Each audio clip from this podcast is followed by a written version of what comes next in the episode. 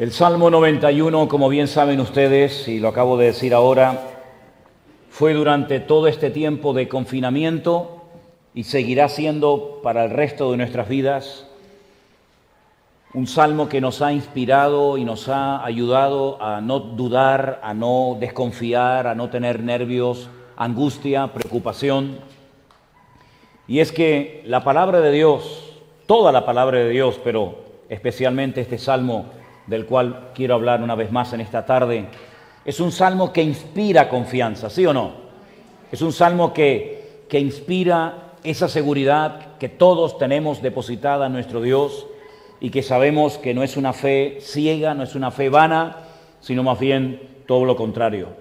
Es increíble si ustedes, por ejemplo, se meten en Internet y ponen, por ejemplo, la palabra talismán o amuleto, la cantidad de cosas a las cuales la gente se agarra, se cuelgan en el cuello, ponen detrás de las puertas de sus casas, en el coche o donde sea, para sentirse protegidos y para sentirse seguros. Me acuerdo que hace años había taxistas aquí en la ciudad de Santa Cruz de Tenerife que ponían una herradura en la parte de delante del coche, porque siempre se ha creído, no sé por qué, que las herraduras eran como señal de buena suerte. Otras personas llevaban un lacito rojo o llevaban un montón de dientes de ajo en el bolsillo, o incluso, o incluso algunos que se llamaban o se llaman cristianos, se ponían en los cuellos, colgando en sus cuellos, cruces, creyendo que ese símbolo, con una connotación religiosa, les iba a proteger de los malos espíritus, del mal de ojo o de cualquier cosa que te hicieran en un momento determinado. Y en la Biblia no encontramos en ninguna parte que el pueblo de Dios necesite ningún tipo de amuleto. Nosotros no tenemos que recurrir a ningún tipo de amuleto, a ningún tipo de protección para que nos cuide, para que espante a los malos espíritus, las malas energías, porque nosotros estamos protegidos 24 horas al día por la mano de nuestro Dios. ¿Cuántos dicen amén? Así que nosotros no tenemos que ser personas supersticiosas, no tenemos que tenerle miedo a nada ni a nadie, porque el Señor es nuestra mayor protección frente a lo que conocemos y frente a lo que ignoramos. Ahora bien, el Salmo 91 realmente es un salmo mesiánico. Es un salmo que tiene que ver con la vida del Mesías. No se sabe exactamente quién lo escribió, pero la mayoría de los comentaristas dicen que pudo ser Moisés. Moisés es un hombre que tuvo una comunión con el Señor tremenda, una persona que pasó muchísimas semanas en oración y en ayuno delante de la presencia del Señor. La Biblia dice que una, una ocasión subió 40 días, en otra ocasión subió otros 40 días en, en oración y en ayuno. Y el Salmo describe a un hombre que conoce a Dios. De hecho, si ustedes se fijan bien en los dos primeros versículos, se mencionan cuatro nombres diferentes de Dios. Y no cualquier persona de esa época conocía los nombres de Dios. Pero no solamente el nombre, sino lo que significan esos nombres y por qué a Dios se le llama con esos nombres. Por ejemplo, en el versículo 1 se le llama el Altísimo. En hebreo el, el nombre Altísimo es Elión. El segundo nombre que aparece es muy conocido pero generalmente se traduce como el Todopoderoso, pero realmente la traducción más exacta sería el Todo Suficiente, el que no necesita de nada ni de nadie para ser Dios o para hacer lo que quiere hacer como Dios, y es Shaddai.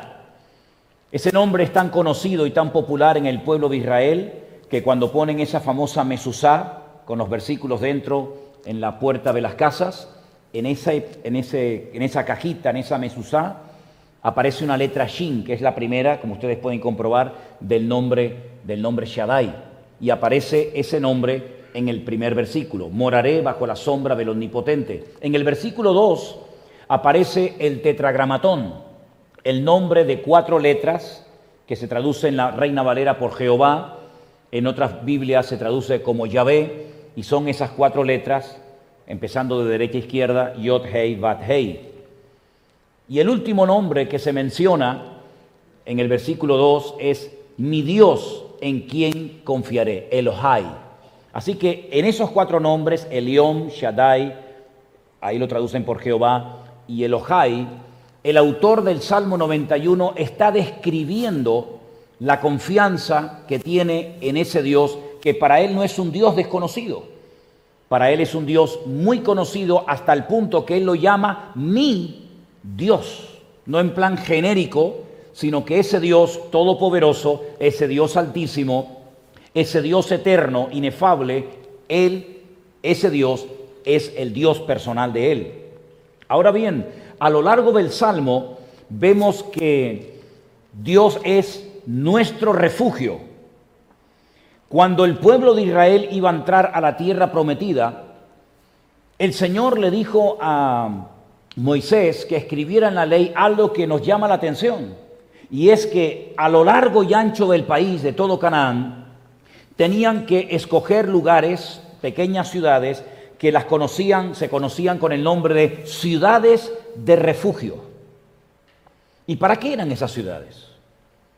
En esas ciudades vivía gente, lógicamente, pero eran ciudades que estaban repartidas por todo el país para que en el caso de que una persona matara a otra sin querer, imagínense que estaba construyendo su casa y pasaba alguien por abajo y de repente le caía una viga de madera, un bloque en la cabeza y lo mataba.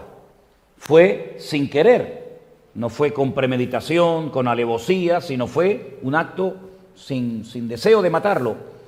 Hasta que se demostrara que la persona era inocente, tenía que huir lo antes posible y meterse en una de estas ciudades llamadas ciudades de refugio. Entonces él le explicaba a los ancianos de la ciudad lo que había sucedido, se hacía una investigación y si se declaraba inocente, le permitían vivir en esa ciudad hasta que muriera el sumo sacerdote. Si salía de la ciudad de refugio mientras el sumo sacerdote de ese año o de ese momento estuviera con vida, cualquier familiar del difunto podía matarlo y vengar la sangre de la persona.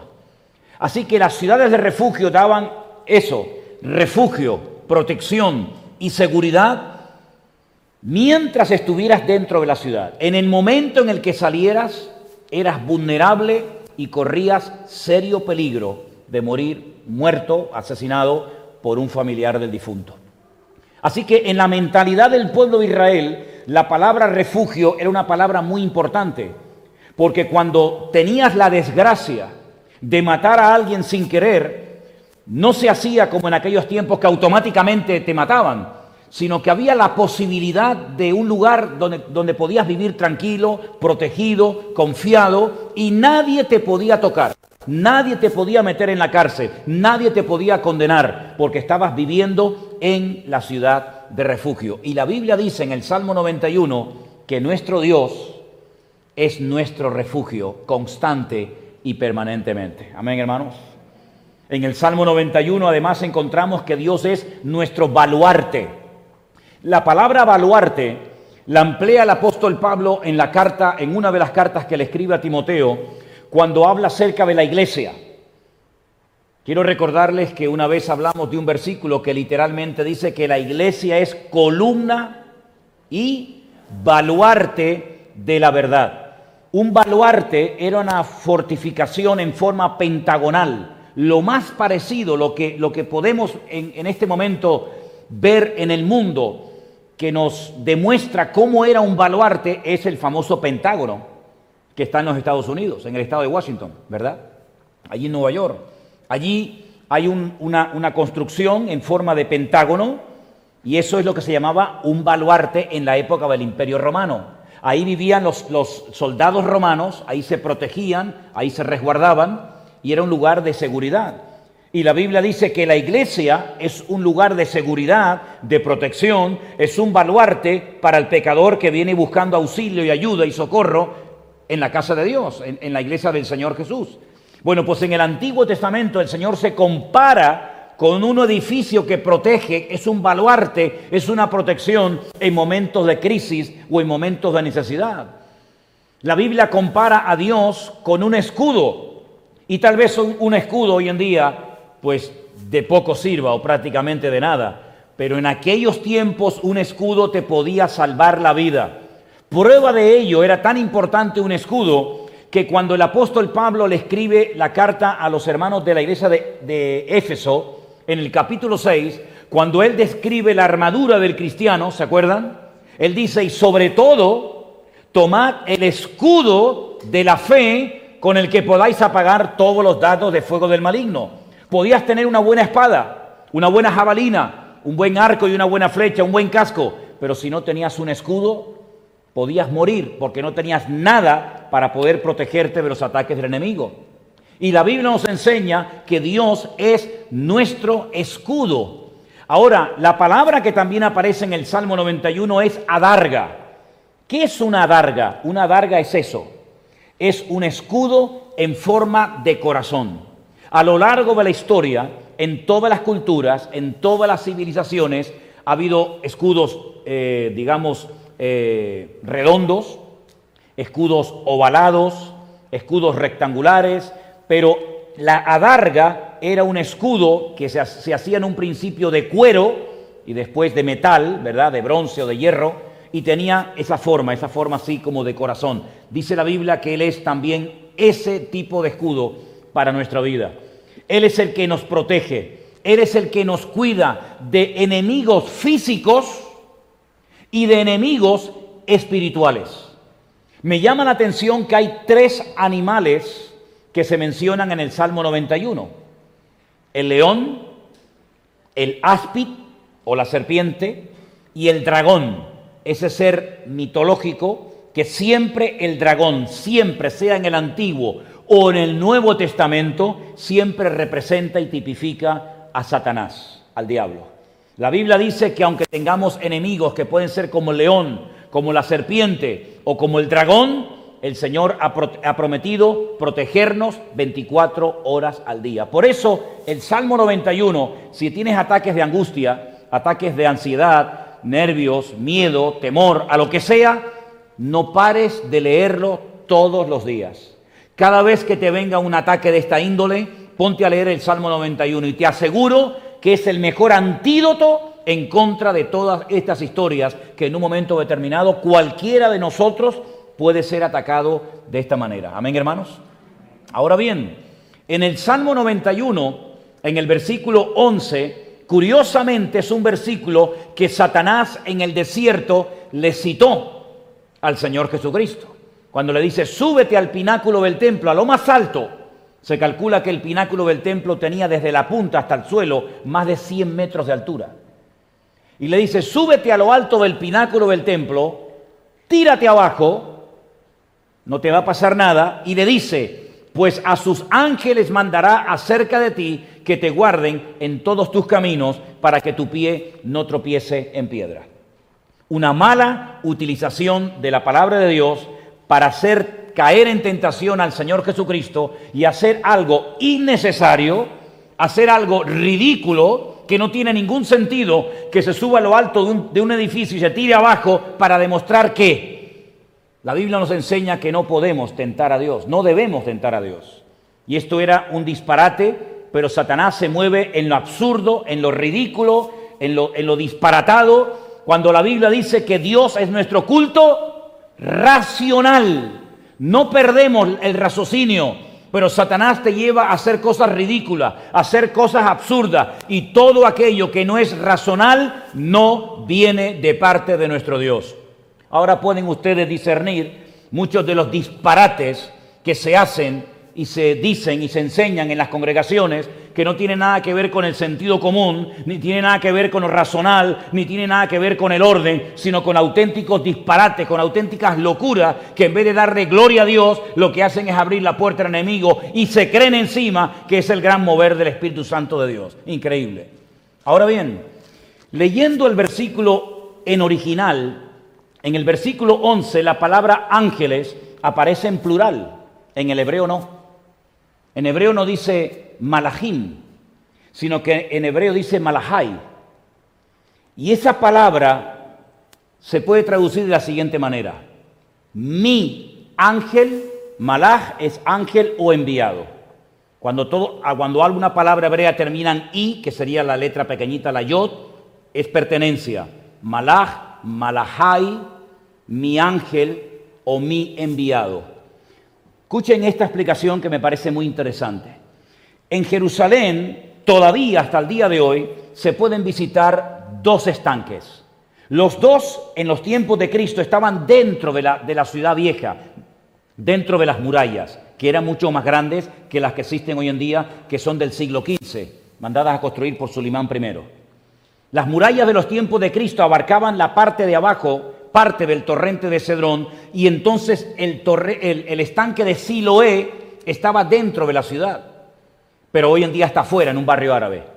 El único estanque que está dentro de la ciudad vieja de Jerusalén es el famoso estanque de Bethesda, que entrando por la puerta de los leones la tienes ahí enseguidita.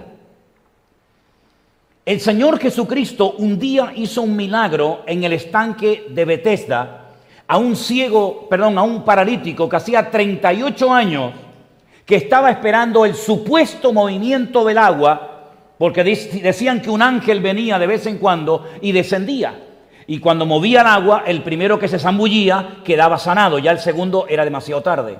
Así llevaba este hombre 38 años esperando algo que nunca había ocurrido.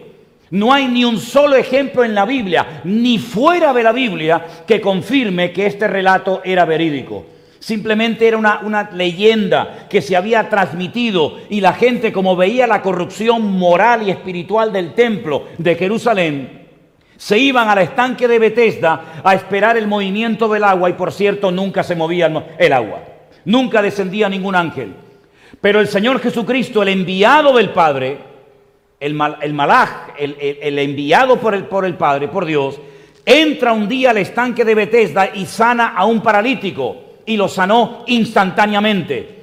Pero otro día, caminando por las calles de Jerusalén, en Juan capítulo 9, dice que sus discípulos vieron a un hombre y cuando lo vieron le hacen una pregunta inmediatamente al Señor.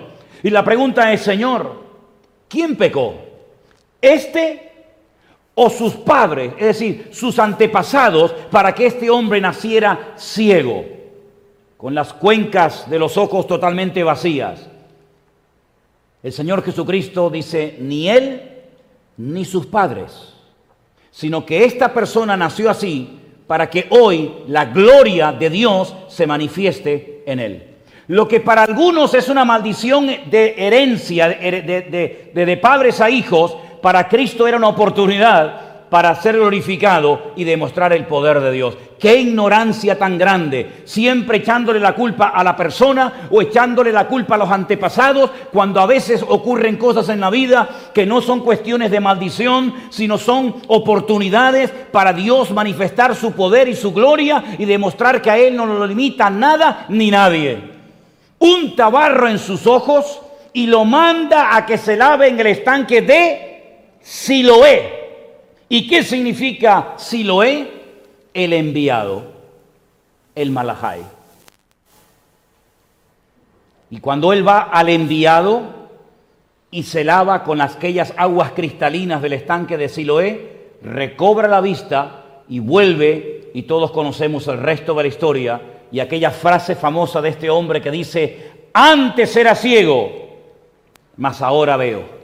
Es que el que te sanó es pecador. Dice, si es pecador, no lo sé. Lo que sé es que yo antes no veía y ahora veo. Y nunca se ha oído que ningún pecador le abra la vista a los ciegos. Y entonces cuando los judíos se, enfadan con él, porque le dicen, nos vas tú a hablar a nosotros y tienen que traer a sus padres, etcétera, etcétera. Qué interesante notar que en este salmo, en el versículo 11, al que Dios va a mandar para cuidar nuestra vida, no es a un grupo de ángeles, que estaría muy bien si el Señor mandara un grupo de ángeles para que nos tuvieran protegidos y, custodiados durante todo el resto de nuestra vida. Pero es mejor lo que el Señor va a hacer. Él envió a su Hijo unigénito al mundo.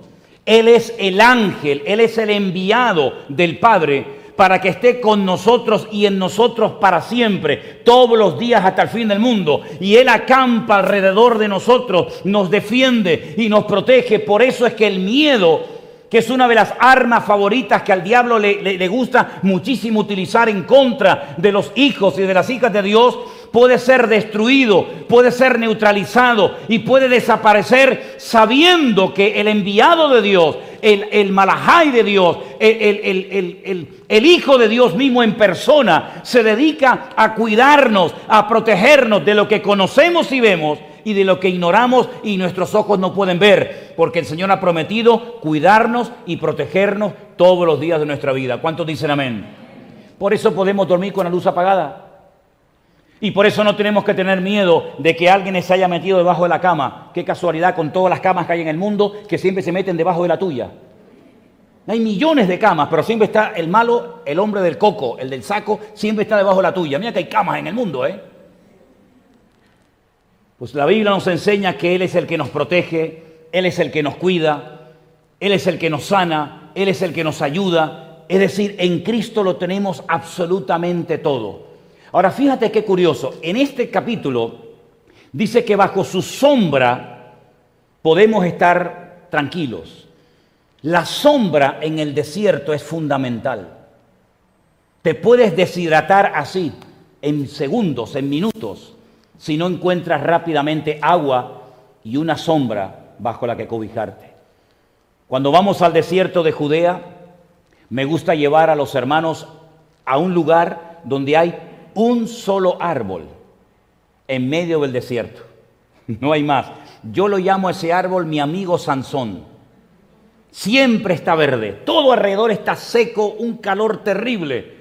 Pero cuando te vas acercando al árbol salen cientos y cientos de pajaritos que se meten ahí bajo la sombra de ese pobre árbol para protegerse del calor del día.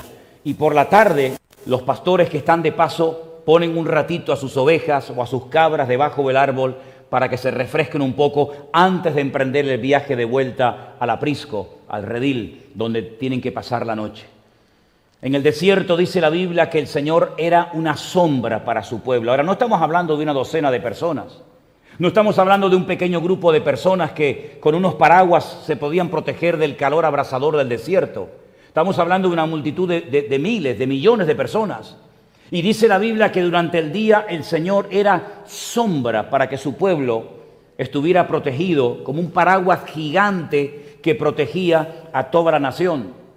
Pero todo el mundo sabe que durante la noche en el desierto hay muchísimo frío. No importa que durante el día tuviéramos 48, 50 o más grados de temperatura, por la noche cae en picado la temperatura y tienes que encender un fuego porque hace un frío tremendo. Y por la noche dice la Biblia que el Señor hacía una columna de fuego tan inmensa que el pueblo estaba totalmente calentito y protegido durante la noche del frío del desierto y además las fieras estaban, digamos, sin poder entrar dentro del campamento gracias a aquella protección sobrenatural de parte del Señor. El Señor se compara con una sombra bajo la cual te puedes poner, sentarte y descansar tranquilamente. Para los judíos, la sombra fue algo muy importante durante muchos años, pero ellos comparan esa palabra, la sombra, Betzel, la comparan con unas carpas que construyen durante una semana que se llama la Suká, y se meten dentro de ellas, hoy en día también, para recordar que sus antepasados fueron nómadas en el desierto durante 40 años. Y curiosamente hacen como, como un juego ahí numérico de, números y de letras, porque la palabra Suká en hebreo, el valor numérico es 91. Y 91 es el salmo que leemos cuando estamos cansados, cuando estamos nerviosos, cuando estamos angustiados, leemos el Salmo 91 e inmediatamente fluye la paz del Señor, inunda toda la casa, todos los rincones de nuestra vida, espíritu, alma y cuerpo, y repito, es como un bálsamo, es como cuando tienes un dolor terrible de cabeza, que te dan un sobrecito de algo, te dan una pastilla y al rato ves que se va se va y se, fue el dolor de cabeza o de muela o de oído o de lo que sea. Cuando tengas miedo, cuando no puedas dormir, cuando estés preocupado, cuando estés nervioso, cuando tengas demasiadas pulsaciones, cuando no sabes si dormir o levantarte, no sabes si venir a la iglesia o taparte hasta aquí y que no te vea nadie, no sabes si vestirte o desnudarte, si comer o llorar, si reír. Cuando no sepas qué hacer, te agarras el Salmo 91 y te pones a leerlo en alta voz y comienzas a decir, el que habita al abrigo del Altísimo morará bajo la sombra del Omnipotente. Y comienzas una vez y otra vez y otra vez y te va a entrar una paz que al día siguiente algún familiar tuyo va a creer que te moriste de lo profundo que duermes hasta roncas como un niño de, meses. ¿Lo van a hacer? ¿Lo van a hacer? Funciona, ¿eh? Te digo sinceramente que funciona. Es un antídoto contra la angustia perfecto. Ahora bien, en el Salmo 91, versículo 14, dice, por cuanto en mí ha puesto su amor, yo también lo libraré, le pondré en alto por cuanto ha conocido mi nombre. No dice solamente que sabe mi nombre, sino que ha conocido mi nombre. Si ustedes prestaron atención a la lectura que se leyó en esta tarde, vayamos a Juan capítulo 17, dice en el versículo 6 algo muy interesante.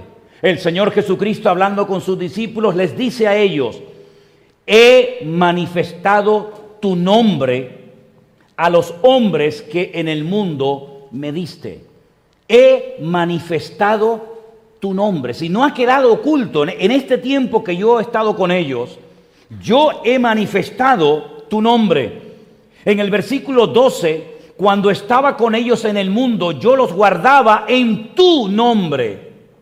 Y en el versículo 26 dice, y les he dado a conocer tu nombre.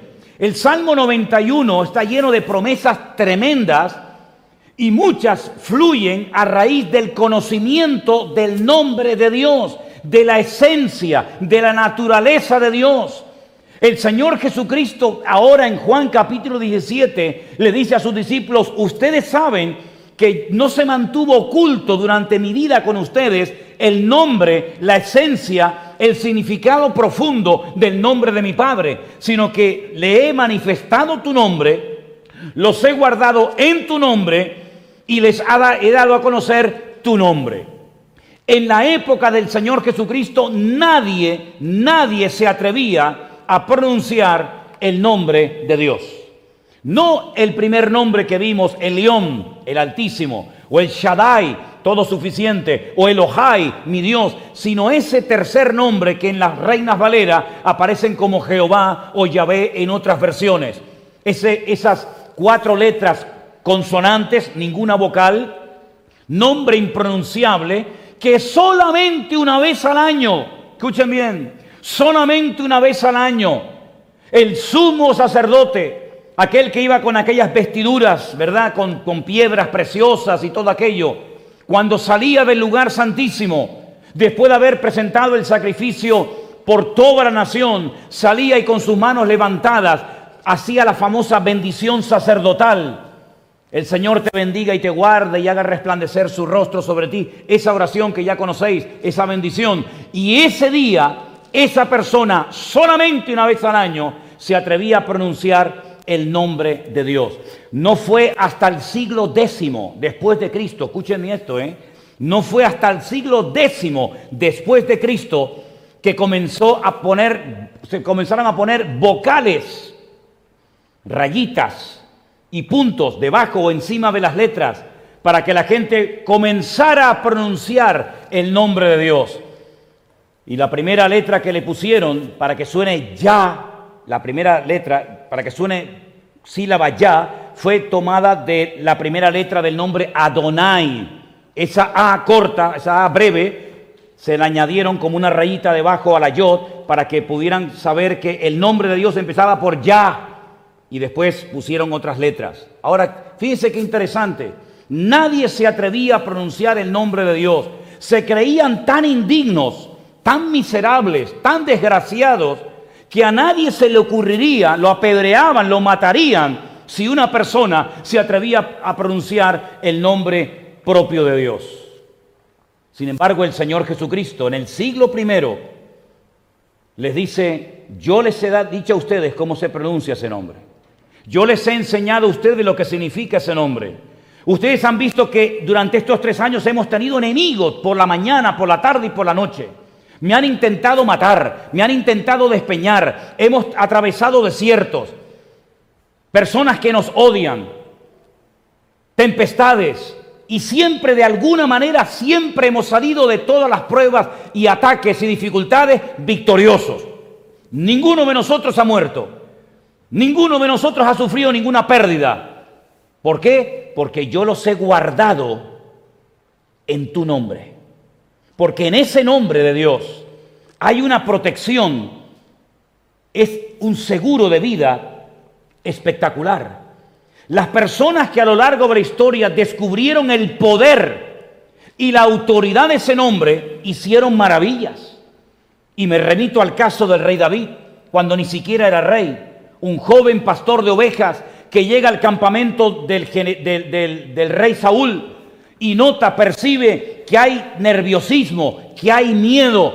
Él le lleva comida de parte de su padre, sus hermanos, y él se informa y le dicen que el enemigo el enemigo llamado Goliat todas las mañanas lleva ya 40 días amenazando al pueblo y tiene al pueblo atemorizado. Ha sido un bombardeo día tras día, semana tras semana, que el pueblo ya ni se mueve.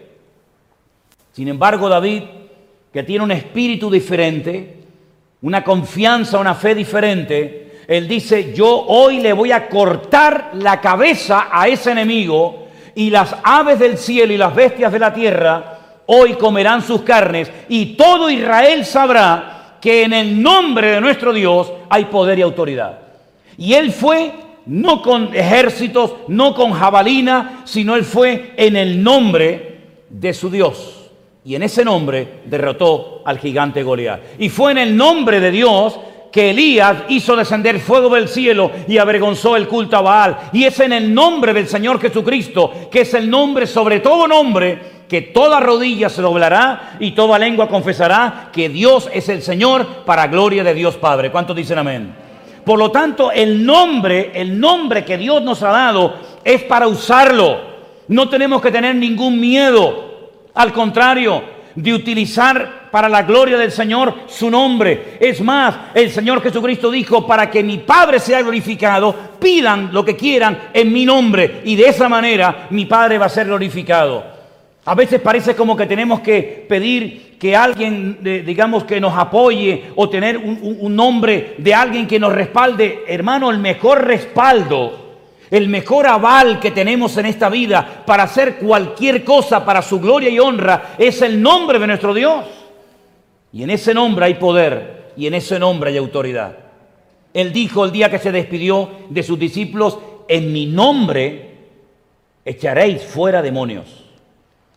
Porque esos dragones, esas serpientes, esos leones, esos enemigos que no conocemos ni vemos, todos han sido derrotados y vencidos en el nombre de nuestro Señor Jesucristo.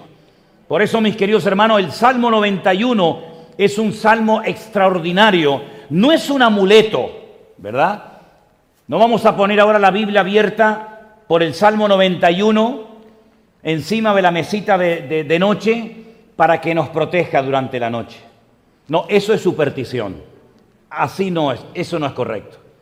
O voy a abrir el Salmo 91 y me lo voy a poner así en mi pecho y me voy a quedar dormidito y así el enemigo no me va a poder... No, no, no recurras a historias raras. Nos están escribiendo en estos días y llamando gente de muchas partes del mundo porque se ha puesto de moda el enterrar Biblias en ciertos y determinados lugares. Qué sacrilegio enterrar Biblias, madre mía. Arrancar hojas de la Biblia, salmos y ponerlas en ciertos y determinados lugares para santificar los lugares, eso es brujería. Eso nunca lo hicieron los discípulos. Nosotros no tenemos que estar enterrando Biblias por los, por los terrenos, ni por las casas, ni por ninguna parte. La palabra de Dios no se escribió para que la rompiéramos y para que la enterráramos bajo tierra. La palabra de Dios se escribió para que conociéramos la voluntad de Dios y para que predicáramos su palabra a todo el mundo. Pero es tan grande a veces la ignorancia, la locura, el disparate de la gente, creyendo que están haciendo algo nuevo, algo novedoso. No se dan cuenta de que es un insulto a la palabra de Dios enterrar la Biblia, arrancar hojas de la Biblia y meterlas en sitios, ¿verdad? Para santificar y para cuidar el lugar. Mis queridos hermanos, la mejor protección la tenemos dentro de nosotros. Él está dentro de nosotros, no lo vamos a perder nunca. Él ha prometido estar con nosotros porque somos el templo del Espíritu Santo de Dios todos los días hasta el fin del mundo. No sabemos lo que va a pasar después del verano. A lo mejor nos vuelven a meter otra vez para adentro, ¿eh? Así que disfruten de estos cultos, disfruten de estas reuniones, porque no sabemos si en septiembre o en octubre otra vez tendremos que meternos en casa y tendremos otra vez que volver a las redes sociales pero ya el Señor nos ha enseñado que con la puerta abierta o con la puerta cerrada, Él siempre estará con nosotros cada día hasta el fin del mundo. ¿Cuántos dicen amén? Ponte de pie conmigo en esta tarde, hermano. Dale gracias al Señor. Cierra tus ojos ahí donde estás. Dale muchas gracias al Señor. Porque al final del Salmo dice que el Señor le mostraría el resultado, el fruto de su trabajo, como dice Isaías 53, veré o verá el fruto de su aflicción y quedará satisfecho. Eso significa de que la cruz no fue un fracaso, como alguno dijo. Eso significa que la cruz no terminó con todo, sino fue el inicio de algo tremendo e imparable que nada ni nadie podrá detener jamás. Y es que el Evangelio del Señor Jesucristo está predicando en todas las naciones de la tierra y no importa lo que va a ocurrir en las próximas semanas o meses, lo importante es saber que Él está con nosotros y que no importa lo que ocurra, el Señor nos va a proteger. Cierra tus ojos y ahí donde estás, vamos a orar al Señor en esta tarde. Pon tu confianza en el Señor, no tengas ningún temor, no tengas ninguna duda que lo que Dios ha comenzado, él lo va a terminar, mis queridos hermanos. El Señor va a cuidar de nuestra salud, de nuestra economía. El Señor va a proteger nuestras vidas. El Señor va a ayudarnos a seguir adelante en sus caminos. No tengas ningún temor. No te sientas sola en ningún momento, incomprendido porque el Señor está con nosotros. Él sabe lo que es la soledad, Él sabe lo que es la, traición, pero nunca se puso nervioso, nunca se afligió hasta el punto de llegar a una desesperación total y absoluta. Fue afligido, es verdad, fue probado, fue tentado en todo, pero Él era el príncipe de la paz. Aleluya. Y a Él le damos en esta tarde toda la gloria y toda la honra. Bendito sea el nombre del Señor. Guárdanos, Señor, en el nombre de Jesús. Guárdanos, Señor, protégenos. Vela, Señor, y cuida nuestra salida y nuestra entrada para ahora y para siempre. Tú eres nuestro protector, Santo Jesús. Tú eres nuestro cuidador. Aleluya, te alabamos, Señor. Aleluya. Lo importante es no temer y mantener la fe. Dilo conmigo. Lo importante es no temer y mantener la fe. No tiene miedo. Miedo a perder nunca la fe.